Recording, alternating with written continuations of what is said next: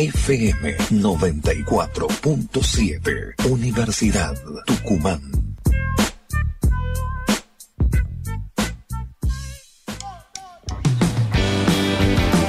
Agenda Central. El programa central de Espacio de Ideas para promover y revalorizar la información, el debate, la propuesta. Agenda Central, las otras voces, las necesarias para seguir construyendo otro mundo posible. Todos contra todos, puños, pies y codos. No hay ninguna duda que esto va a estallar. Rompen la piñata, víboras y ratas, hombres de corbata y ojos de chacal.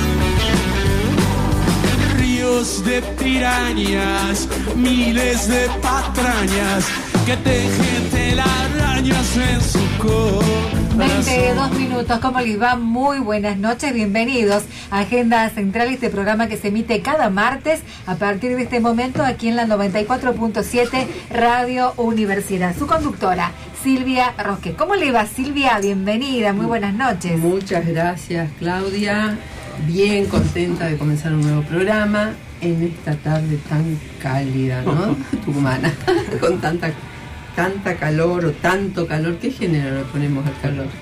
Y como dicen acá en Tucumán, la calor. La calor. La calor. Y bueno, que sea la Lo calor. dejemos así. Así es, bueno, muchísimas gracias. eh, saludos a quienes nos escuchan y gracias nuevamente a Claudia, a Edgar, a todo el equipazo que hace eh, en este horario que la radio de la Universidad Nacional de Tucumán esté al aire. Nosotros aquí desde Agenda Central, el programa de Central, Espacio de Ideas. Hoy es un día muy especial, son cinco años del hundimiento del Ara San Juan. Y decimos desde Agenda Central, memoria, verdad y justicia para los tripulantes, los 44 tripulantes del San Juan. No los olvidemos, porque tenemos memoria frágil, porque nos van quitando estos hechos y necesitamos que se esclarezca. Y el tema, el tema nuestro de cada día, la inflación, dieron a conocer los datos de la inflación de octubre, octubre del 2022, y que el índice fue de 6.3%. Hay un sector que es el que más avanza este, con, en este mes de octubre con el alza los porcentajes de sus, de sus eh, ganancias o de, o de sus este, de sus alzas mensuales. Estoy trabada, ¿no? Tengo No. que ponerme el engranaje. Este, A ¿y veces fue? pasa, a veces pasa. A veces pasa, ¿no? ¿Y cuál fue la comunicación? Y después le sigue vivienda, agua, electricidad, gas y otros combustibles que un 7.5% que están derivados del incremento de los servicios de electricidad y gas durante la segmentación tarifaria.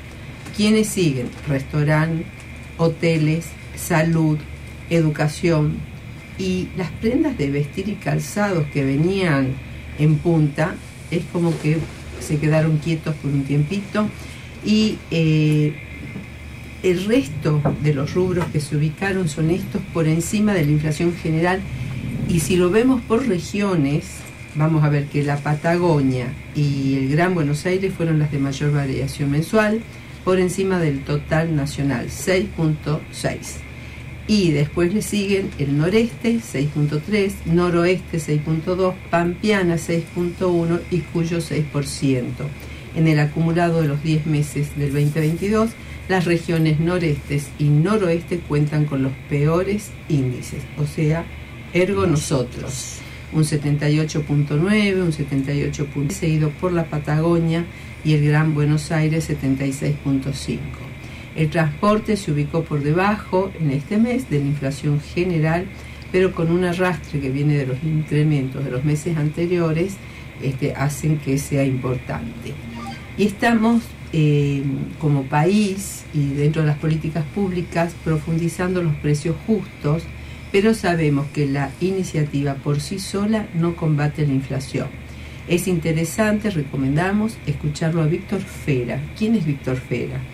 Dueño de la empresa Marolio y de las cadenas de Maxi Consumo que además de presidente de la Cámara Argentina de Distribuidores y Autoservicios Mayoristas, está hoy en contacto con el gobierno, cosa que él dijo que nunca se lo llama, como cámaras mayoristas para ver, porque siempre se trabaja con los grupos concentrados. Ahora, trabajando con las cámaras mayoristas, que a su vez van a los pequeños miniservice o, o almacenes de barrio, ahí sí se puede ir controlando mucho mayor la, inflación y estos aumentos desmedidos que hacen los formadores de precios. Otro tema que salió en estos días y que realmente nos ponen mal, eh, y tomo lo que dice Sergio Burstein, los dichos de Macri dan asco porque se le cayó la careta.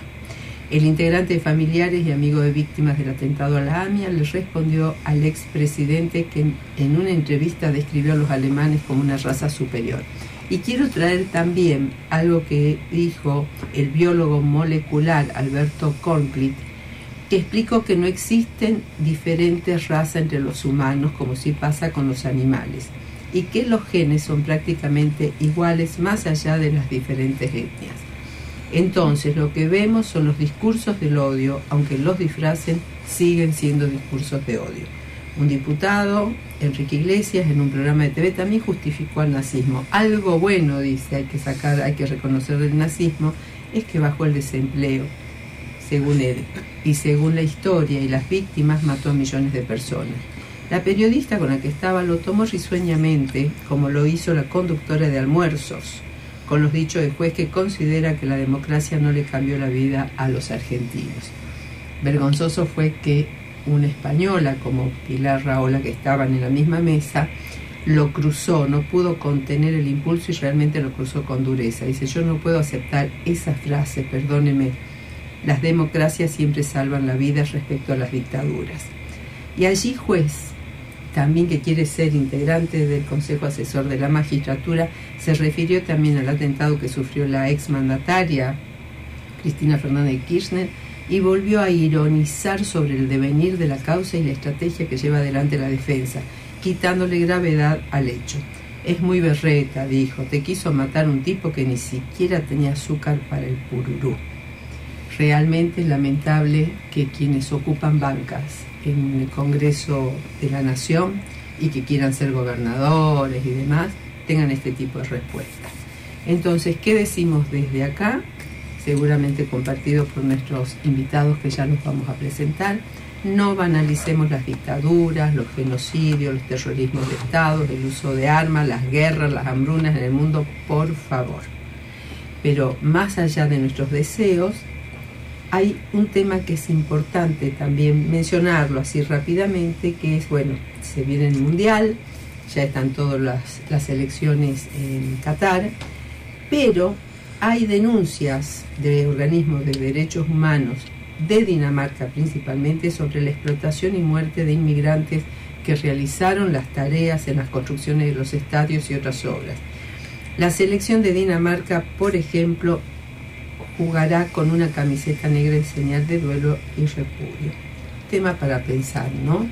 Así que una rápida síntesis, tenemos mucho más para hablar. ¿Y qué opinas, Claudia, si vamos un pequeño corte. Exactamente, vamos a una pausa musical, después tenemos más de Agenda Central aquí en la 947 Radio Universidad Tucumán.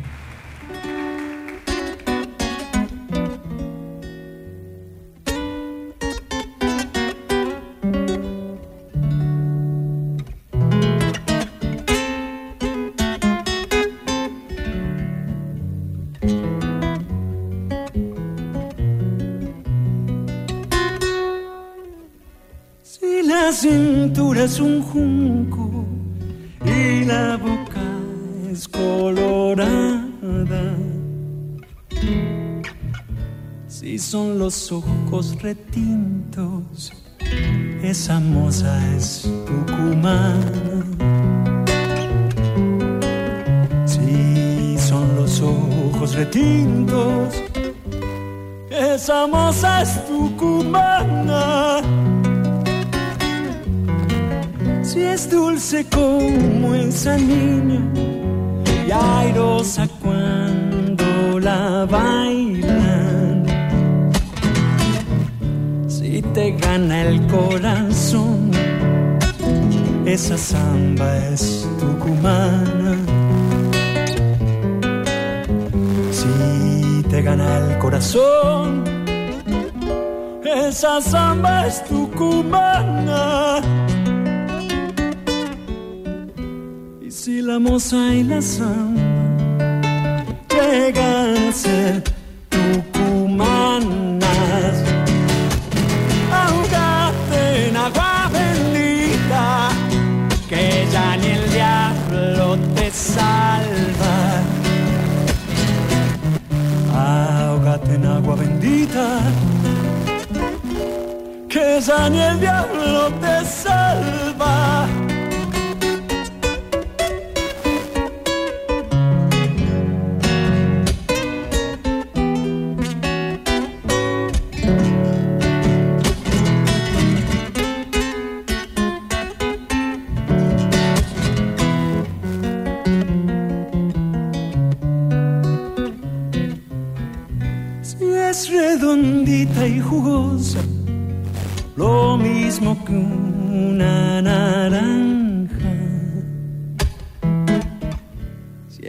noche cerrada el pelo, esa moza es tucumana. Si es noche cerrada el pelo, esa moza es tucumana. Si a las sombras del pañuelo le van dando distancias. Te consuela. Musicalmente nos acompañaba Pedro Aznar interpretando Si llega a ser tucumana. Hermosa samba. Me ¿no? encantó. Sí, y tiene que ver con el tema que vamos a tratar. Pero quiero presentar a nuestros invitados. A mi derecha, Santiago Rex Bliss, un querido profesor de historia de América en filosofía y letras. Escribió muchos libros sobre historia de Tucumán, fue vicedecano y tiene una maestría en historia por el Colegio de México. Y por otra parte está Daniel Yepe, con Daniel ya hemos trabajado también acá, tuvimos un- una entrevista también que fue junto con Luis Yanicelli. Daniel Yepes es, eh, bueno, egresado de, de una escuela mm, universitaria, es doc- es- tiene una maestría en ciencias, en ciencias sociales y un doctorado en ciencias sociales, profesor de Historia General de la Educación y de la Pedagogía y profesor titular de Historia de la Educación Argentina y Latinoamericana. Además está en la Facultad de Arquitectura y Urbanismo. Pero también nos acompaña alguien que siempre está en el teatro, se dice tras las bambalinas, que es Sofía Lax. Bienvenidos eh, cada uno de ustedes y nos encanta que estén acá. ¿eh? Bueno, muchas gracias. Así que, ¿por qué relacionaba este tema, esta samba que la canta Pedro Aznar, que es preciosa? Porque queremos hablar sobre la historia de Tucumán. Tenemos historias olvidadas, tenemos historias mal contadas, tenemos historia que tenemos que seguir escribiéndola. Así que nos parecía muy importante la, la presencia de ustedes. Con Santiago también hemos trabajado desde el Ministerio para ver especialmente la, eh, la batalla de Tucumán, recuerdo, ¿no? Este, bueno, ¿qué pasa con la historia tucumana?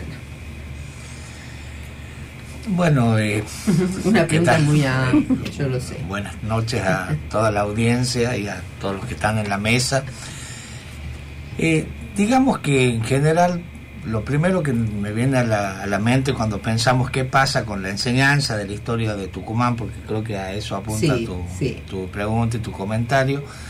Bueno, hay una primera reflexión que tiene que ver con un enfoque que tuvo nuestro sistema educativo durante muchísimos años, que es un enfoque pretendidamente universalista, donde se privilegiaba el estudio de los procesos universales, pero entendido más que universales, en realidad los procesos de la Europa occidental, como los principales procesos históricos, la historia nacional un poco marginada dentro de ese, de ese esquema general, y entonces el espacio que quedaba para las historias eh, locales o las historias provinciales era prácticamente eh, nulo.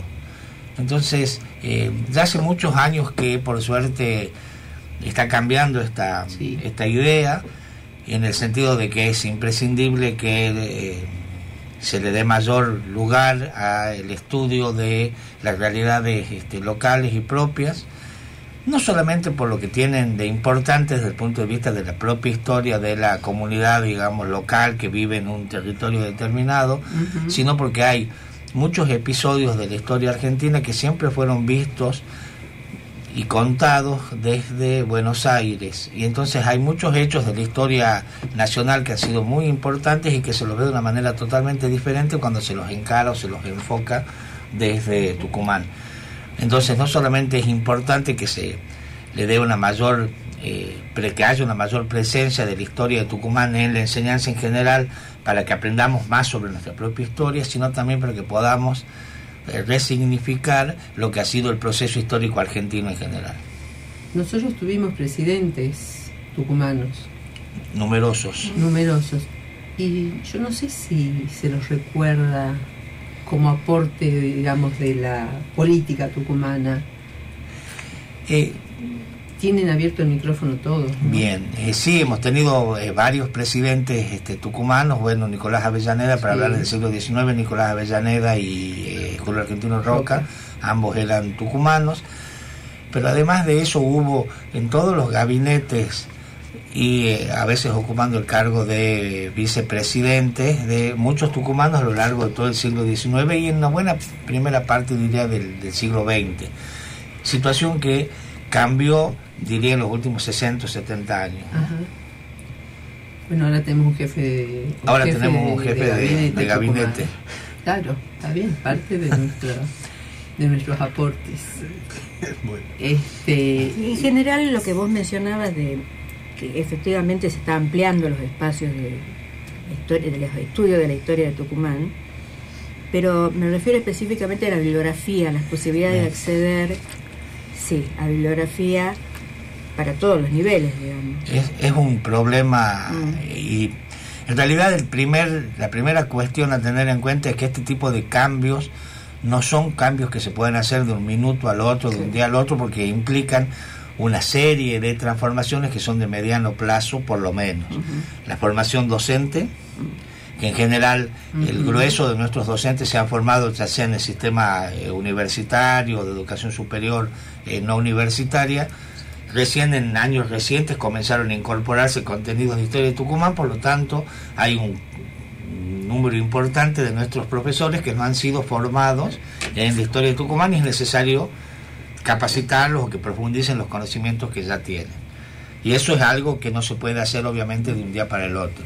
Pero por otra parte ocurre otra situación y que es que uno puede tener un profesor que sepa de historia de Tucumán y que quiere enseñarla, pero no hay disponibles materiales al alcance del público para que puedan preparar sus clases o estudiar para sus clases y demás. Entonces, no es solamente el problema de si se enseña o no se enseña historia de Tucumán en tal curso o en tal año del secundario, sino cómo se puede hacer para que dentro de la oferta de eh, bienes culturales, digamos, que están disponibles para la sociedad, aparezcan con mayor presencia y con mayor fuerza los eh, componentes propios, los componentes tucumanos. ¿Y por qué se da esto? Esta falta de, materiales sobre la historia tucumana, porque acá, a ver, ustedes escriben sobre la historia tucumana. Producción hay. hay producción. Eh, hay producción, pero eh, yo tengo una experiencia propia, digamos, este, simpática si se quiere.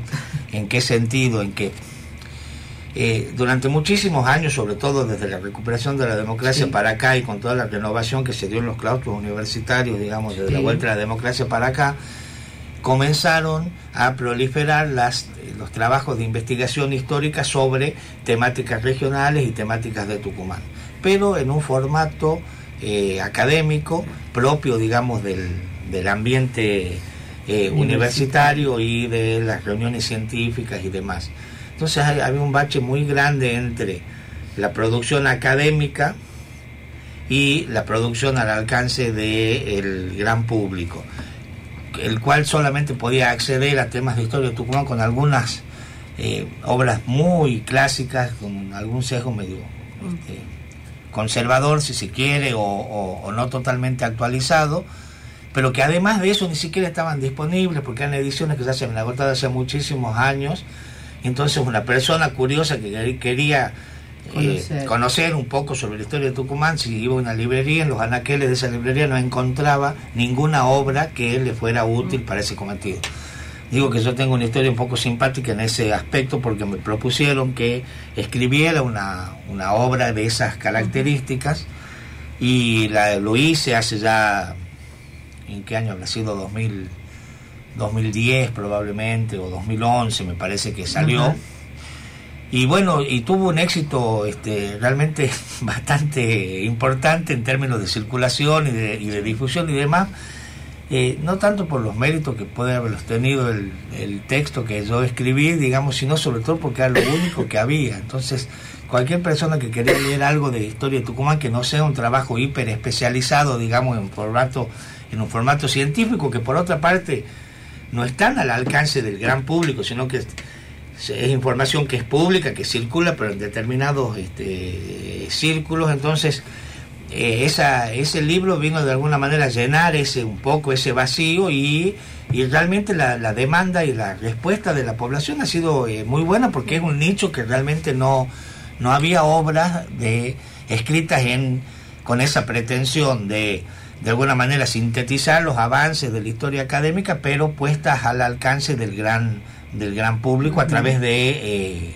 sobre todo del estilo narrativo ¿no? que, se, Ahora, Qué interesante lo que estás planteando, porque esos son los quiebres que uno ve a nivel de, de, formación que uno tiene, o de deformación, como podríamos decir, donde los saberes también te marcan una élite intelectual ¿no? Este, que yo creo que, bueno, ahora esto, bueno, vos escribiste un libro para que esté al alcance de todos, seguramente ya vamos a hablar con Daniel, este, posiblemente también, o como con muchos otros eh, profesores, no solamente de historia, me refiero en general de distintas disciplinas, que nos manejamos en ese, en ese ámbito universitario científico de la investigación, y hay un pueblo que quiere saber pero no solamente que quiere saber, sino que quiere aportar.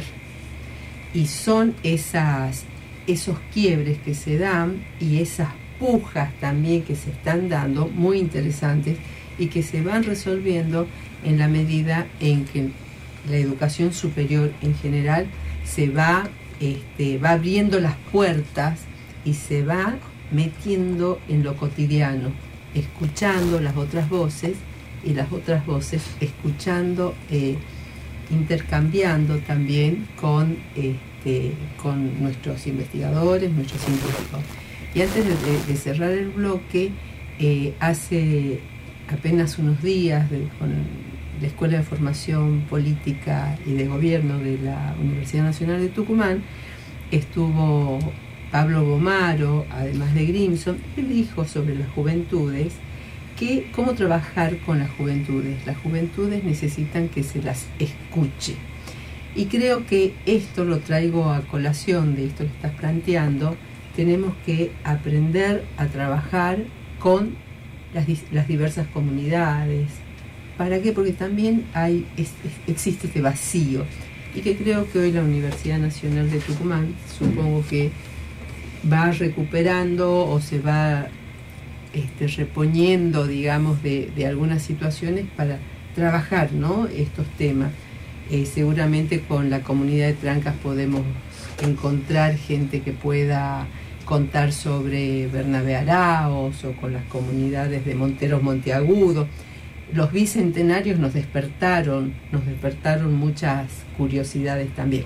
Pero Claudia, hacemos un pequeño corte y queda una pregunta sobre quién, qué prócer es interesante de nuestras, de nuestras historias más largas y más recientes.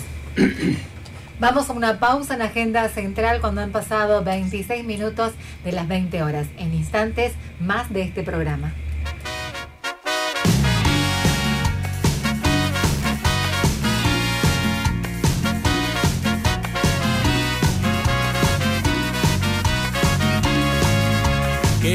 Evitar el amor y la vida color de rosa, obviar cosas del corazón y poder hablar de otra cosa. Quería evitar la pasión y esos paisajes que se pintan cuando la obsesión y el deseo te alteran por una imagen femenina. Pero da la casualidad que esa alteración ya la tengo. Por eso tantas sensaciones que tengo en el pecho, ignorarlas no puedo. Vos sos esa simple razón por la que volví a sonreír, por la que levanto la vista y veo lindo el cielo aunque esté todo gris, aunque esté todo gris.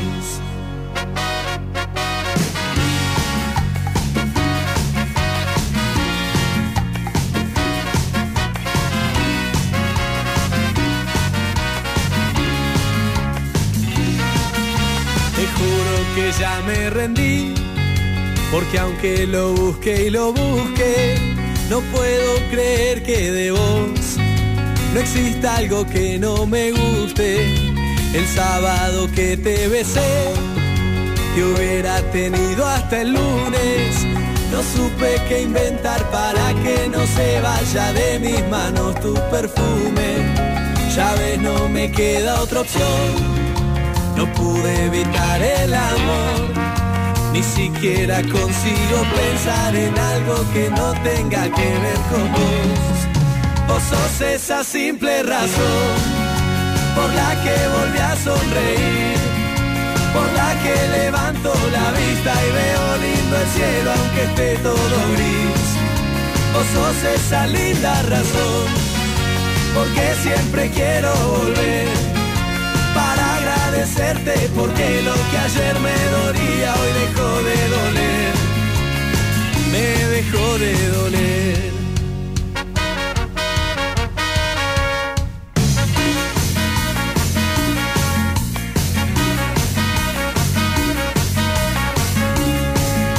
Vos sos esa simple razón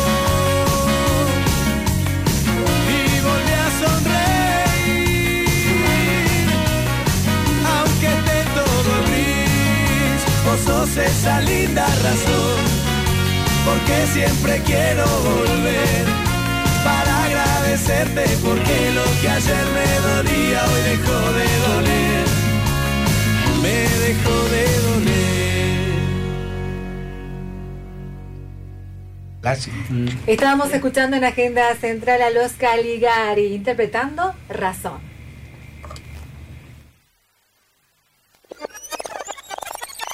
Cuando la vorágine de noticias nos agobia. Encontramos en el dial un espacio para el diálogo y la reflexión.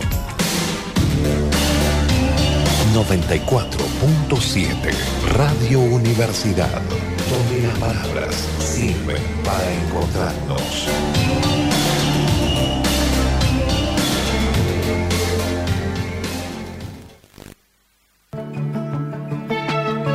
En el Laboratorio de Análisis Clínicos de Asunt incorporamos nuevo equipamiento con tecnología de última generación. Estamos dentro de un plan de control externo que garantiza la calidad y confiabilidad en los resultados de los análisis. Somos el Laboratorio de Análisis Clínicos de la Acción Social de la Universidad Nacional de Tucumán. Siempre cuidando tu salud. Un conductor superior cuida de sí y también de los peatones. Uno inferior solo se cuida a sí mismo. Use la luz baja de su vehículo, previene accidentes y salva la vida de una persona con disminución visual. Ley de Tránsito Nacional, artículo 47. Es un mensaje de Radio Universidad.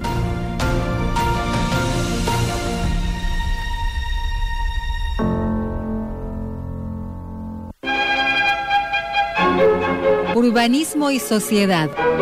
Para conversar sobre el tratamiento de espacios verdes, la red ferroviaria, la contaminación ambiental. Urbanismo y sociedad. Con la conducción del arquitecto Gustavo Peli. Cada sábado de 11 a 12 horas por Radio Universidad Tucumán 94.7.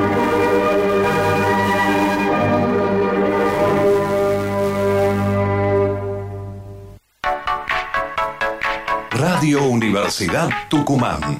Ahora vos también sos parte de la radio. Conectate a las redes sociales. Facebook, FM 947 Universidad. Twitter, arroba FM 947 UNT. Radio Universidad en Internet. Una forma distinta de hacer radio.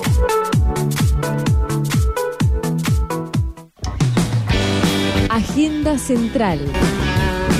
Para promover y revalorizar la información, el debate y la propuesta. Agenda Central, el programa de Central Espacio de Ideas. Martes a las 20 horas por Radio Universidad.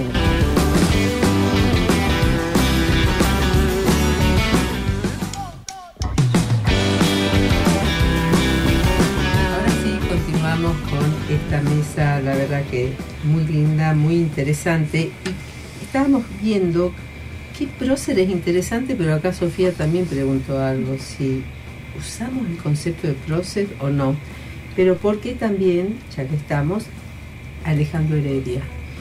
Bien, no, bueno. el- son dos preguntas en una, ¿no? Primero, como decíamos recién, bueno, buenas tardes a todos. este, no soy muy afecto al concepto, esta idea de prócer, esta cosa, ¿no? De ponerlo tanto en el bronce, en el panteón de la historia oficial, a- sino que son, me parece, hay que alguien decía que había que humanizar más Claro.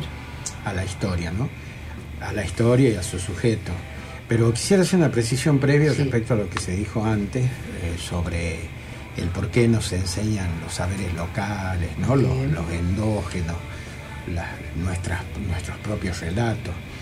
Yo creo que el sistema que se construye en el 80 a partir de la unidad nacional tenía un doble problema. Por un lado, unificar la nación a partir de un discurso vertical, donde había un currículum formal que tenía que enseñar todo a sujetos distintos, lo mismo a sujetos distintos, se llama homogeneización. Y eso, si bien fue una virtud y significó que un Estado, un país plurirracial y plurilingüístico se unificara, al menos desde el plano simbólico a través de la educación, al mismo tiempo eso significó la imposición de un discurso vertical del centro hacia las partes. Ese discurso vertical del centro hacia las partes omitió, obliteró, subordinó y de alguna manera dejó afuera los llamados relatos particulares, los relatos endógenos, ¿no es cierto? Los- Sí. las llamadas historias locales, que quedaron fuera del discurso dominante, que es el discurso que se impone en el currículum formal, la Claro. llamada materia, Claro. lo que se nos enseña. Y se nos sigue enseñando eso, este, vos lo sabes bien, Santiago. Vos a un chico de acá de Tucumán le preguntas por qué hay pueblos fantasmas acá y no saben, ni siquiera saben que hay pueblos fantasmas. O vos le decís por qué se extinguió semejante perla de producción de toda América Latina que fueron los talleres de en los 60 y, y son ruinas donde vos vas. El otro día lo visitó lo visité al intendente y nos llevó a ver el, lo que fueron los y son ruinas. Y, los chicos van los chicos de las generaciones de ahí no tienen idea de esa historia no, no tienen idea del drama que significó y porque eso está fuera como decía recién del currículum formalizado. El currículum formalizado es un currículum, utilizo un término que no es muy epistemológico, pero es gráfico, es muy porteño céntrico, Claro, porque además, como decía, ¿no es cierto?, ese gran pensador francés, todo discurso de saber es un discurso de poder. Entonces, el discurso ese de saber que se impone como discurso de poder establece una relación vertical y las, los llamados saberes locales, saberes particulares, de lo que yo he dicho, quedan afuera, tan marginados, porque el país se construyó del todo a las partes, eso no lo digo yo. Después las partes, una vez unificadas, fueron tratando de construir sus propios relatos, pero eso cuesta, es una, una cuestión que, por ejemplo, nosotros acá en el Ministerio, tendríamos que todos los docentes, desde la facultad, nosotros, eh, los, los, terciarios, como decía recién Santiago, tendríamos que acá escribir nuestras propios, nuestros propios contenidos, nuestras propias historias, formar docentes en esa línea y eso es lo pintoresco, lo que se enseña porque hay alguien preocupado, pero no es lo que nosotros llamamos el discurso hegemónico, dominante. No quiero utilizar tampoco ese término porque está muy gastado, sociedad civil, todo, todo eso ya lo han gastado mucho. Es una mirada desde las epistemologías del sur, digamos. Claro. O modificar el concepto este de país porteño céntrico, claro. mitrista, con todo lo demás, para hacer un país que, como decía recién, se exprese de las partes hacia el todo y no al revés. ¿no? Porque, por ejemplo, hay un famoso Consejo Federal en, la, en el Ministerio de Educación. Bueno, para ahí son todos convidos de piedra, que me disculpen. Sí, había que pelearla. Había que pelear. pero no porque no, pero no me refiero por la mala voluntad de la parte. me refiero por la bajada de línea, además que venía desde la academia. Claro. ¿no? Entonces, eso, por un lado, y eso quizás explique esto que nosotros llamamos el eurocentrismo en las ciencias sociales. El porteñismo y el eurocentrismo. ¿No? La uva que se transformó en una especie de santuario académico de la historia oficial y que bajaba para que nosotros la consumamos, la escribamos, la leamos. Incluso agrego algo, empezar a reconocernos como cientistas sociales, quienes venimos de, la línea de las humanidades, de las ciencias sociales, las ciencias duras no lo aceptaban. No, no, no, no. Y éramos siempre, digamos, una ciencia secundarizada. Ahora, eso nos lleva a esto que me preguntabas vos. Estábamos hablando de lo que yo voy a llamar el provincialismo pedagógico. Sí. Ese provincialismo pedagógico surge con toda la historia del federalismo criollo, los 70 años de disensiones intestinas entre el centro y la periferia, entre las provincias, ¿no es cierto?, y Buenos Aires. Y ahí aparecen los relatos, este, yo voy a hablar de historia de la cultura o de historia de las mentalidades, no de la historia política, y ahí aparecen este, personajes sumamente interesantes.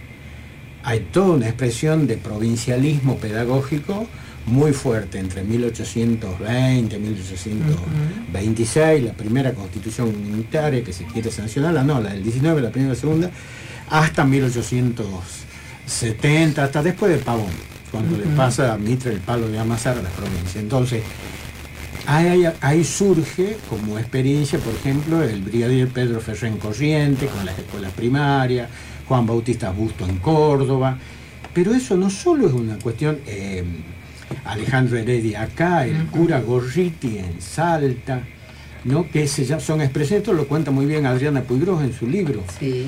Eh, eh, son expresiones de un federalismo pedagógico criollo que no solo es pedagógico en el sentido que enseña, sino también es un resguardo, por así decirlo, intelectual de sus propias historias frente al centralismo. Y Alejandro Heredia es eso. Alejandro Heredia es el tipo, primero es un general doctor, él es doctor, este, ¿no es cierto?, este, graduado en la Universidad de Córdoba, pero además va a ser lugarteniente de Belgrano, va a ser un militar patriota, se va a rebelar en el motín de Arequito para que el ejército del norte no reprima ¿no? las montoneras federales. Bueno, tiene, tiene una historia Alejandro Heredia que tiene una coherencia muy interesante y es el autor de un palio sistema educativo muy interesante entre 1832 y 1838, cuando a él lo matan, lo asesinan igual que a, Facundo Quiroga, ¿no? en su diligencia y de un tiro en la cabeza, acá yendo a Lule. Este, hay la construcción de un, de un palio, le llamo palio sistema porque uno diría no tiene todavía las, las connotaciones de un sistema, pero sí es un sistema educativo provincial y él encarna la transición de la vieja escuela colonial municipalista hacia lo que va a ser el sistema educativo nacional en el 80. Es decir, el provincialismo pedagógico es la transición entre esas escuelas ¿no? del cabildo, las escuelas pías, las escuelas, ¿no es cierto?, y lo que va a ser el sistema educativo nacional. Hay una transición en el medio y esa transición es el provincialismo pedagógico, que son varios, ¿no? Yo ahí he, señalado a varios. Por ejemplo, incluso la labor de, yo tengo un, libro que estoy terminando que es la labor de Gorrita en Bolivia, y él tiene ideas geniales que se reproducen ahora, ¿no? Por ejemplo, el concepto de regionalización curricular, el concepto de escuelas núcleo, ya las, ya las escribe en 1838, 1836. Entonces termino la idea, para ser breve. Alejandro Heredia lo que logra, y ahí en el artículo que te compartí, a partir de un sistema muy curioso de financiamiento que era grabar todos los las muertes de las cabezas de ganado, el faenamiento de las cabezas de ganado, con lo cual a partir de un impuesto que se grababa por cada faenamiento, se subvencionaban las escuelas. 14 escuelas, tanto en el llano, tanto en la llanura azucarera, tanto en, los valles, 14 escuelas con un sistema educativo que era el sistema lancasteriano. Él incorpora el sistema lancasteriano, ¿no? porque no había maestros. Claro. Y termino el concepto. Y él es, junto con Belgrano, una expresión muy interesante, ideológicamente que hay que buscarlo y pedagógicamente que hay que estudiarlo, que se llama un ilustrado ecléctico. Era muy creciente, pero al mismo tiempo encarnaba todas las ideas del progreso ilustrado en materia cultural, en materia educativa, que crea un orfeón, crea, digamos, toda una serie, una biblioteca, crea y beca a quién? A Nicolás Avellaneda, a Juan Bautista Alberti, para que vayan a estudiar en Buenos Aires como dice aquel dicho, el negro Heredia o el indio Heredia, era mucho más inteligente de lo que uno creía. Quizás por eso despertó los recelos de Rosa, quizás por eso su asesinato tiene similar connotaciones a Barranca Yaco. Qué bárbaro, ¿no? Este, cuando uno piensa eh, como política pública para que llegue a todos, cómo va la innovación, este, como decía Simón Rodríguez, o, inventamos o erramos, ¿no? Este, no, esto es bárbaro. No nos queda mucho tiempo y a me encantaría que hablemos de Monteagudo eh, también el gran, el gran olvidado, y de las mujeres, este, de las mujeres. Aclara eso porque él tenía mucho. ¿Cómo? y las mujeres de Monteagudo no, me refiero a las mujeres de, que, aportaron también las batallas de la independencia y demás. hay cosas hermosas. Este, y tenemos un problema en nuestras escuelas que no trabajamos sobre los nombres que les ponemos a las escuelas que también es una hermosa tarea como para irnos atrás, ¿no? o sea, hemos intentado trabajar, algunas lo hicieron, o sea, ¿por qué se llama Manuela Pedraza? ¿Quién fue Manuela Pedraza, por ejemplo? O quién fue Alejandro Heredia, por poner algunos, ¿no? Que hay en la escuela, o el mismo Benjamín Martínez. Había un montón de chicos, me acuerdo, cuando yo, yo 23 años, profesor de la secundaria en la normal. Ajá. Hay un, chico me dice, ¿quién era Benjamín Martínez? Yo decía, pero como, ¿no? ¿Le explico o qué? A mí me, gustaría, antes de cerrarlo el programa, estamos a días del Día de la Soberanía Nacional y trayéndolo un poquito a, estos momentos ¿no? de, nuestra, de nuestro país. ¿Por qué es el 20 de noviembre eh, o por qué se toma la batalla de la vuelta de obligado todo lo que fuimos aprendiendo o buscando como Día de la Soberanía Nacional.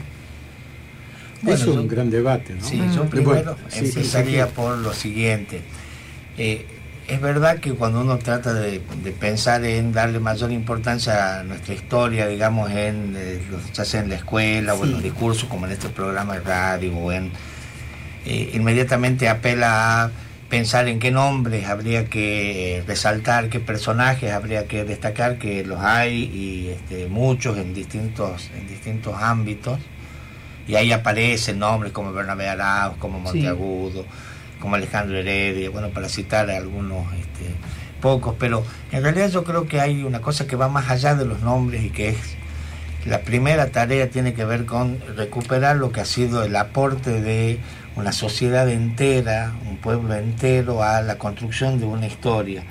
Y que esta historia no se construyó con eh, los nombres, o sea, es verdad que Belgrano tuvo un papel muy destacado, es verdad que Montagudo tuvo su papel, pero en realidad los que hicieron la historia argentina, los que la hacen a la historia argentina todos los días, son eh, un montón de, hombres, mujeres, niños que anónimos que eh, forman parte de, eh, no tienen voz muchas veces y son los que participan de los movimientos sociales, son los que participan de los procesos económicos, son los que participan de los procesos educativos. Y, eh, la escuela uno puede pensar en héroes escolares, para usar una palabra que no le gusta mucho a Daniel, la de héroe o prócer o, alguna persona destacada de la pero en realidad detrás de esa eh, figura que tiene sus razones para estar eh, para ser destacada y demás hay centenares de miles de voces anónimas que son las que construyeron en realidad nuestro sistema educativo y que es necesario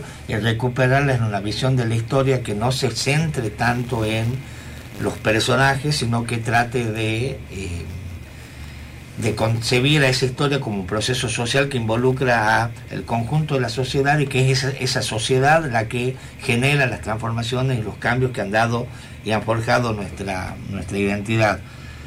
Eh, lo que dices de los nombres de las escuelas o los nombres de las calles, bueno, eh, son todos procedimientos mediante, y el Día de la Soberanía también lo relaciono con lo mismo, no dejan de ser visiones que se tienen del pasado desde el presente que están buscando un objetivo eh, particular y desde el punto de vista histórico muchas veces se, eh, se fuerzan a veces ciertos, este, ciertos argumentos o se extrapolan ciertos conceptos. La, la, idea de soberanía que nosotros sostenemos hoy en, día, digamos, en primeras décadas del, del siglo XXI, eh, conceptualmente no tiene nada que ver con lo que se concebía la soberanía en el siglo XIX, primeras décadas del siglo XIX. Entonces, cuando en un momento determinado eh, alguien dice nosotros tenemos que celebrar el Día de la Soberanía, no está pensando en la soberanía que se pensaba ya en el siglo XIX, sino se está pensando en la soberanía que se piensa hoy.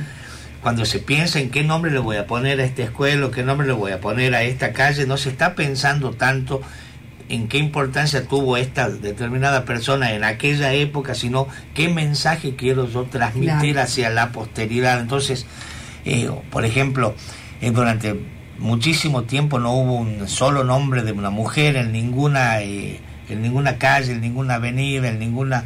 Entonces, hoy en día como gesto para tratar de reivindicar esa invisibilización que tuvo la mujer durante tantos, tantos años, se comienza a pensar en nombres de mujeres para las escuelas o para las calles.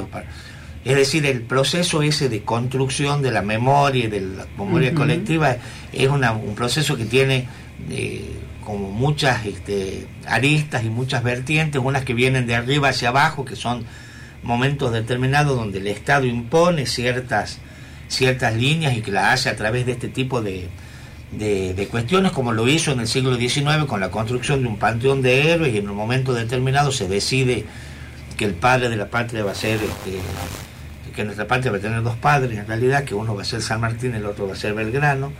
Eh, yo hice una, oportunidad con la gente del, ente de, cultura de la provincia en la época de pandemia, hicimos un radioteatro sobre eh, Belgrano. Y una de las, uno de los episodios eran como 5 o 6 episodios, están disponibles ahí en, en Spotify, se llama eh, Belgrano Mis Memorias. En uno de los episodios arrancaba cuando eh, Sarmiento decide poner la estatua de Belgrano en la Plaza de Mayo. Porque el primer emplazamiento que se le da, digamos, a la estatua de Belgrano es en la Plaza de Mayo, porque Sarmiento está con la idea de que Belgrano es el, eh, el padre de la patria, y a partir de allí comienza una como una una, eh, un proceso muy muy fuerte para posicionarlo a él en ese en ese lugar que obviamente se apoya también en la obra de Mitre y demás. Pero no me interesa tanto la anécdota sino como la idea de que las cosas que se recuerdan y las cosas que la sociedad recuerda y las cosas que la sociedad quiere destacar sobre su pasado no siempre son inocentes de las eh, preocupaciones del presente, ¿no? y que esas son un poco las que están enmarcando la, los procesos de formación y construcción de nuestros panteones de héroes y nuestras fechas patrias y demás. Hay quienes dicen que la historia es siempre contemporánea, ¿no?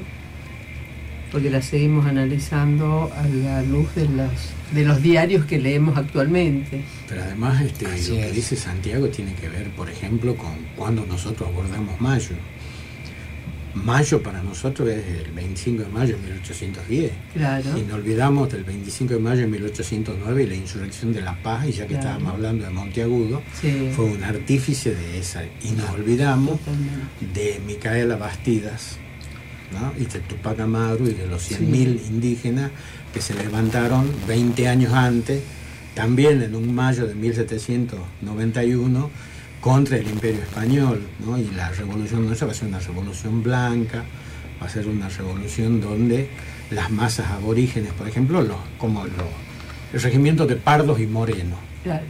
Nadie conoce. No. no. formaron nunca parte del ejército de los Andes. Los pardos, los famosos regimientos de los arribeños, eran de dónde? Del Alto Perú. Todos pusieron su sangre ahí. ¿no? Entonces, y eso es como que queda fuera. Volvemos de nuevo a lo que hablábamos recién. Los relatos endógenos que provienen de- del interior nuestro, como que quedan afuera. ¿no? Porque eso, es- eso lo- no lo digo yo, eso lo dice gente, por ejemplo, cuando fui a La Paz, ellos, lo primero que nos dicen, los argentinos se olvidan de Chuquisaca, Claro, 1809. sí. Si no hubiera habido la revolución de mayo de 1800, Claro. la del 10 nunca se hubiera producido. Y tienen razón. Porque el, vos, y vos lo sabes bien, el núcleo del poder español estaba en Lima y en el Alto Perú. Así que hay cosas que son muy interesantes. Y esto que la historia la escribimos todo, nada más que uno la escriben en papel, pero y el otro la hablan, es. es muy interesante. Así es, y hay, y hay que verlo, ¿no? Porque incluso hoy estamos peleando también este, directa e indirectamente el federalismo, ¿no? Que se respete a cada provincia. Y desde el presupuesto, desde los proyectos, desde la- las propuestas que puede haber, porque seguimos siendo un país centralista. Y una sola cosita, hablamos de obligados, Sí, ¿no? ¿Por qué el Día de la Soberanía? Vos fijate, han pasado 200 años casi, no sé cuánto. pero Hoy sí, aparece una base norteamericana, ¿en dónde? En Paraguay. Sí, El control de eso que Sarmiento llamó el aorta que alimenta el Plata, que es el. Paraná, o el sistema de navegación, sistema fluvial de la Mesopotamia, es estratégico para llegar al corazón de América Latina.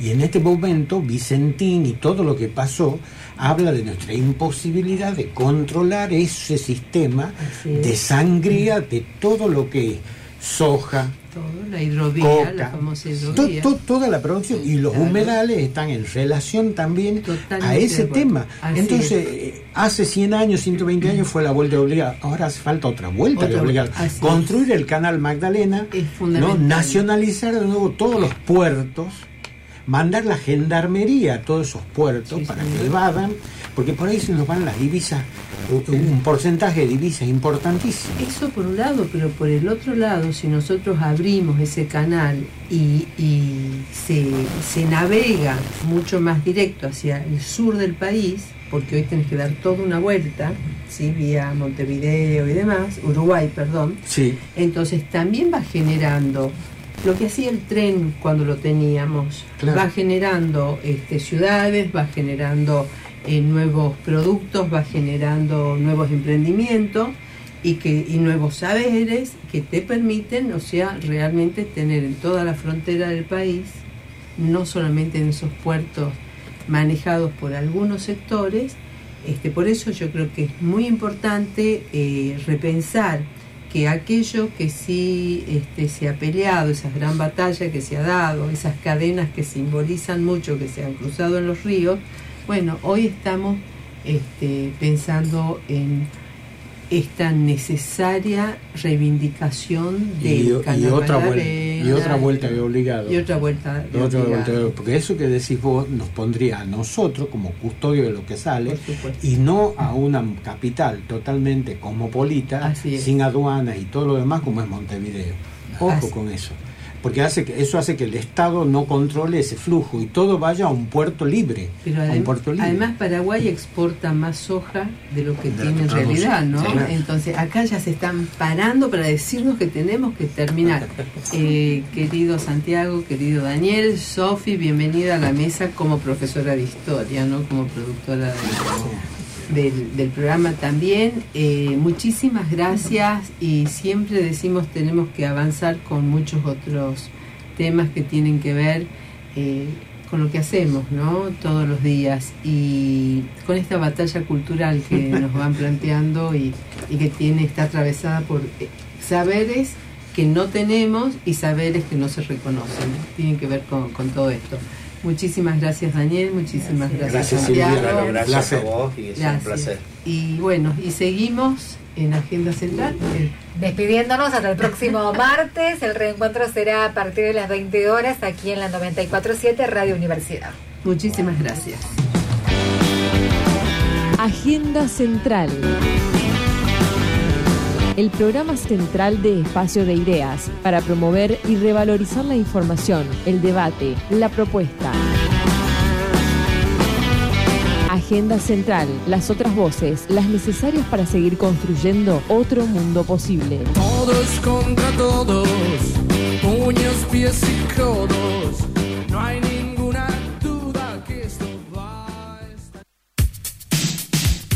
Universidad Tucumán. Universidad, Universidad Tucumán. FM 94.7. En sintonía con usted.